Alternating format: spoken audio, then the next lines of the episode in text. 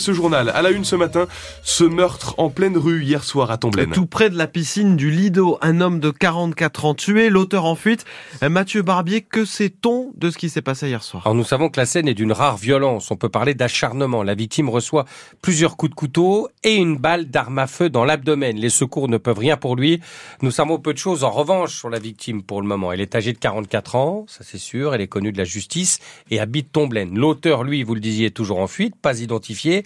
La police judiciaire est chargée de l'enquête. Des douilles récupérées sur les lieux du drame permettront d'en savoir un peu plus sur l'arme utilisée. Pour le mobile, en revanche, aucune information de filtre pour le moment. Le maire de Saint-Max, dont la mairie est toute proche hein, de la piscine de la commune voisine, se dit surpris qu'un tel acte puisse se produire dans un endroit si paisible et encore fréquenté à cette heure-ci par les habitants du secteur. Et tous les détails sur cette affaire sont à retrouver sur francebleu.fr.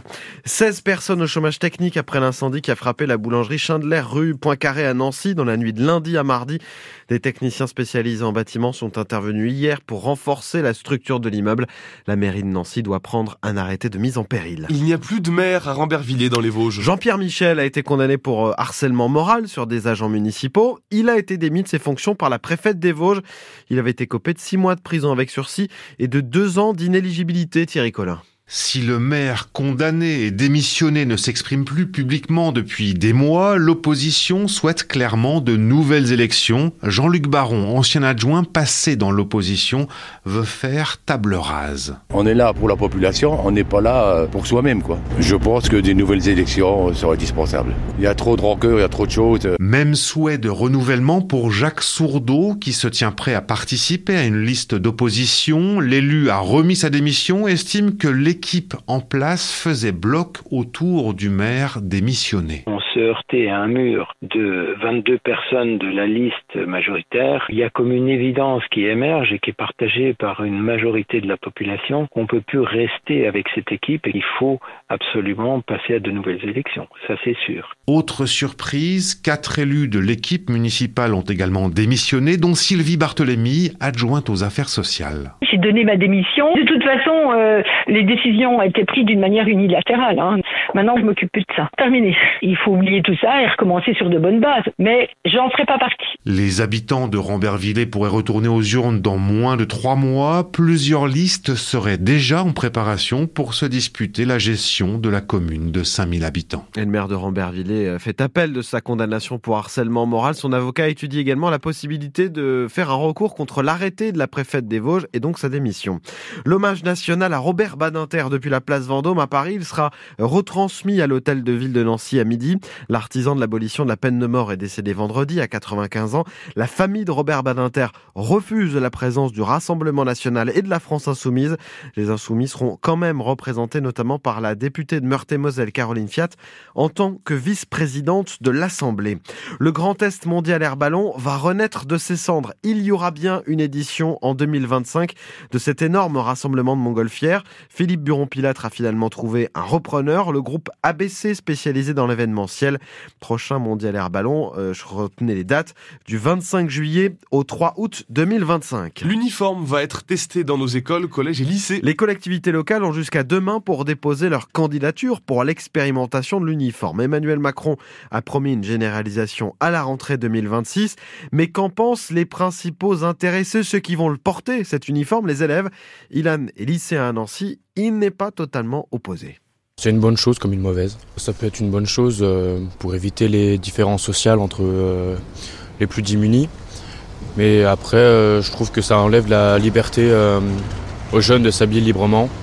Surtout qu'il y en a qui ont des styles appropriés à, eux-mêmes, qu'ils aiment bien. C'est une liberté pour soi-même et c'est dommage de l'enlever, mais c'est sûr que pour moi, l'uniforme, ça être une bonne chose.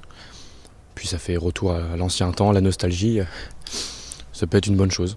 Tu te verras en uniforme toi? Sur le coup ça peut être énervant je pense, mais à force ça, deviendrait rigolo, je pense. Dans les Vosges, le maire de Bulgnéville, Christian Franqueville, fait partie des communes candidates pour euh, tester l'uniforme. Il sera l'invité de France Bleu Sud Lorraine à 7h45. Et vous, est-ce que vous êtes favorable au port de l'uniforme dans les établissements euh, scolaires pour lutter contre les discriminations? Vous avez la parole au 03 83 36 20 20.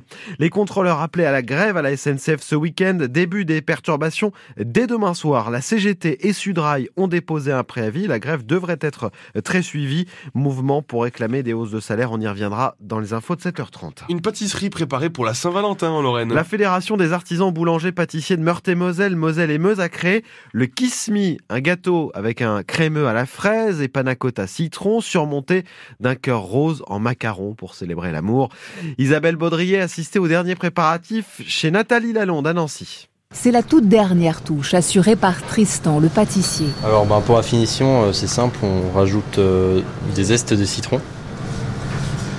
On rajoute un petit cœur à la fin euh, en macaron. Sous les yeux de Nathalie Lalonde. On, on goûte toujours les étapes de, de finition des recettes pour être sûr qu'on obtient le, le- le- le goût qu'on recherche. Kiss me as you love me. Ferme les yeux. Écoute-moi. Le Kiss Me donc. Mais qu'y a-t-il d'amoureux dans cette pâtisserie?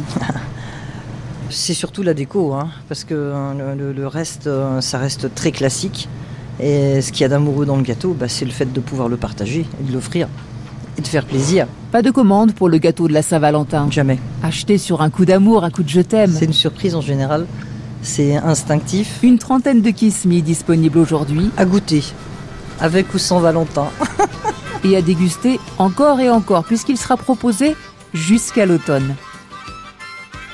Le Kiss Me qu'on retrouve dans de nombreuses boulangeries pâtisseries de la région est à 5,50€ pour le petit format, 12 euros pour celui à partager. Et en ce jour de la Saint-Valentin, tout à l'heure 7h35, nous parlerons des initiatives pour la Saint-Valentin en Lorraine dans notre C'est dans l'actu. Le SLUC Nancy Basket verra les quarts de finale de la Coupe de France. Victoire hier face à Bourg-en-Bresse en 8e 95 à 87. Le SLUC qui va euh, maintenant devoir se concentrer sur son maintien en Betclic Elite et puis les huitièmes de finale de la Ligue des champions de football avec le Paris Saint-Germain qui affronte ce soir au Parc des Princes en huitième de finale aller la Real Sociedad 7h07 sur France Bleu Sud.